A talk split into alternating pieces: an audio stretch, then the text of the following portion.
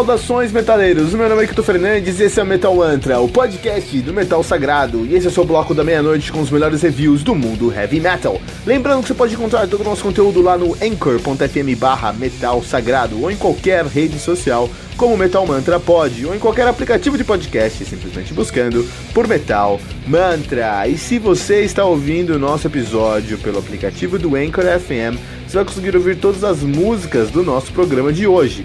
Você também pode ouvir todas as músicas desse episódio usando os links do Spotify, que você vai encontrar na descrição desse programa. E se você ainda não baixou o aplicativo do Anchor FM, faça isso agora para nunca mais perder um lançamento do mundo heavy metal.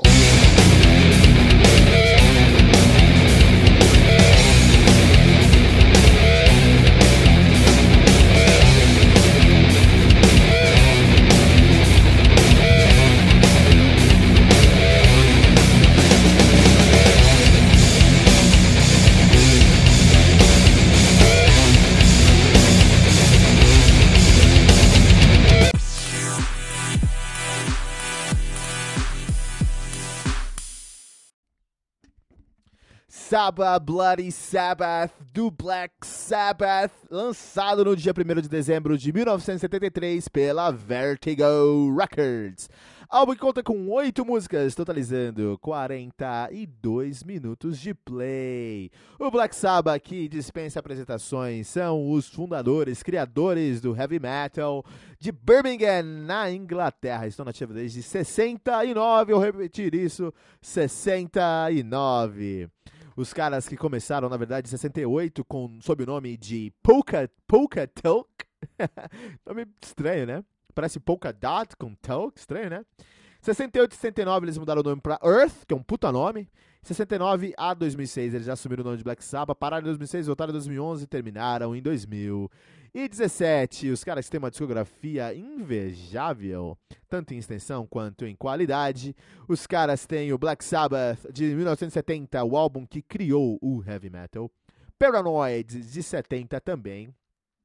Os caras criam, no mesmo ano, lançam dois álbuns como esses, cara, que incrível.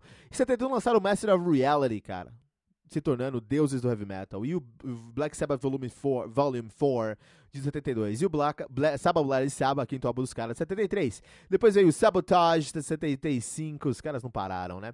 Technical Ecstasy de 76, Never Say Die de 78, Heaven and Hell de 80, Mob Ruse de 81, Born Again de 83, Seventh Star de 86, The Eternal Idol de 87, Headless Cross de 89, Third de 90, The Humanizer de 92, Cross Purpose de 94, Forbidden de 95 e aí o 13 de 2013. Na época do Sabbath Bloody Sabbath, a formação do Black Sabbath era Bill Ward na bateria, Tommy I, Tony Iommi na guitarra e também no órgão e no sintetizador e na flauta e na, uh, na gaita de fole. Tudo isso, cara. E no piano também. Ozzy Osbourne no vocal e também nos sintetizadores, olha que interessante. Deezer Butler no baixo e nos sintetizadores, sintetizadores e no Melotron também, né? Isso aí, Black Sabbath, Sabbath Bloody Sabbath. Uma coisa que precisa falar aqui. Primeiro de tudo, esse álbum se divide em dois grandes universos. O primeiro universo é o universo. É, o segundo universo, vamos falar primeiro. Tá, vamos lá, vai. Esse, eu preciso ser mais didático aqui no Metal Mantra. Esse álbum se divide em dois grandes universos. O primeiro universo é Saba Bloody Saba. A música que uh, abre o, o, o, disco e é uma música completamente à frente de seu tempo, cara. Completamente à frente de seu tempo, em questão de ele é ele é me, nos remete a um Emerson Lake Power, Palmer e outras coisas que aconteciam no tempo na, naquele, naquela época, só que muito mais pesado, cara, muito mais pesado, uma obra-prima mesmo. Quando os caras me criam Sabablar e Sabas, tem que entender que é, só deuses do heavy metal que eternizariam seu nome na história do metal escreveriam uma música como Sabablar e Saba em 73, cara. Isso é impressionante, é incrível, cara. Agora, dali pra frente, é a segunda, segundo universo. Então, da música 2 é número. A música 1 um é o primeiro universo do álbum. Música 2 a música 8 é o segundo universo do álbum. Que é muito dentro da caixa, tá? É muito dentro do, do universo setentista que acontecia ali, né? Um rock progressivo setentista, da 2 até a 7. Um, nesse contexto aí. A gente tem Fluff, Fluff é a terceira música do álbum, que é provavelmente a música instrumental mais bonita do Black Sabbath, pelo menos a que eu mais gosto, né? Ah, desse, é, desse, a música instrumental que eu mais gosto dos caras é Fluff, né? muito bonita, muito bem feita, assim. Não é muito, é, dá, um, dá uma quebrada no, no, no espírito, assim, quando você escuta Salva e Sábado, depois você vai pra Fluff, cara, você fala, meu, o que tá acontecendo aqui, cara? Faltou, faltou alguma coisa aqui, né? Os sintetizadores de Who Are You, por exemplo, é, tem uma pegada assim, Emerson Lake Palmer. Dá pra ver que os caras estavam escutando muito Emerson Lake Palmer. Mas não é Emerson Lake Palmer, assim, os caras. Emerson Lake, Emerson Lake Palmer e ELP era muito mais mais, mais é, intricado do que a gente tem aqui no Black Sabbath. E aí o, o sintetizador fica meio perdido no conceito geral aqui, né? Um, o Ozzy não tá muito bem aqui, eu não sei qual que era a, a o momento que ele vivia ali, não sei como é que tava funcionando, mas não tava muito bom aqui o, o Oz, ele não tava muito inspirado nas suas linhas uh, vocais Who Are You mesmo. Na verdade, segunda metade do álbum, que é ali o, o lado B, Killing Yourself to Live, uh, Who You Are, Looking for Today, são músicas, cara, muito arrastadas, cara, que, sabe, que são fillers nesse álbum aqui, que talvez não, não deveriam estar tá aqui, né?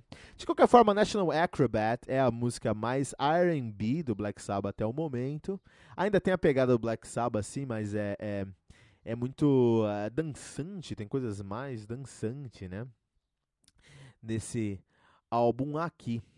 Uh, no final do dia aqui, é, tem algumas áreas desse álbum que deixaram a desejar, sabe? As primeiras três faixas, como eu falei, do, do lado 2, elas são elas são bem repetitivas, se repetem bastante. O sintetizador de Who Are You, como eu falei aqui, é tá um pouquinho brega, na realidade. O Deezer Butler desapareceu nesse álbum, cara.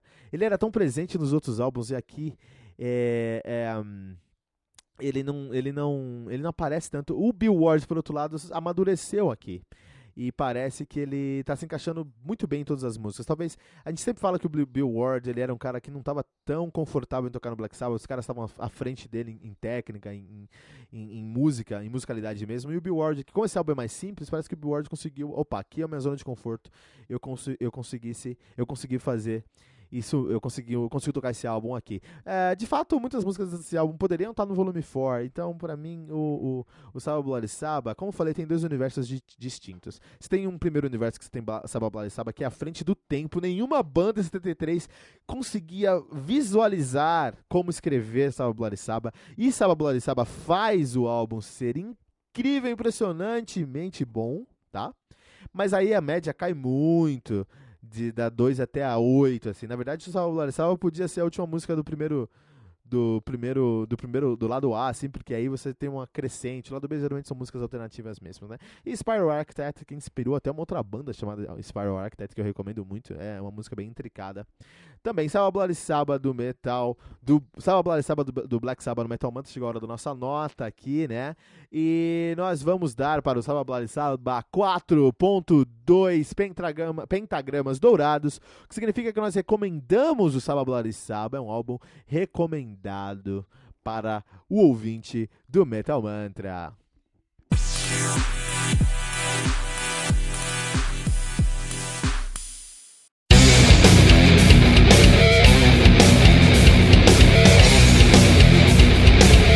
E ficamos por aqui com o nosso episódio de hoje, mas não se desespere, porque no Metal Mantra todo dia tem metal novo. Lembrando que você pode encontrar todo o nosso conteúdo lá no anchor.fm barra metal sagrado, em qualquer rede social como Metal Mantra Pod ou em qualquer aplicativo de podcast, simplesmente buscando por Metal Mantra. E se você está ouvindo nosso episódio pelo aplicativo do Anchor FM, você vai conseguir ouvir todas as músicas do nosso programa de hoje. Você também pode ouvir todas as músicas desse episódio na nossa playlist do Spotify, especialmente criada para esse episódio. Você vai encontrar o link na descrição desse episódio. Se você ainda não baixou o aplicativo do Anchor FM, faça isso agora mesmo para nunca mais perder um lançamento do mundo heavy metal. Não deixe de compartilhar esse episódio com todos os seus amigos headbangers usando a hashtag, hashtag Metal Mantra.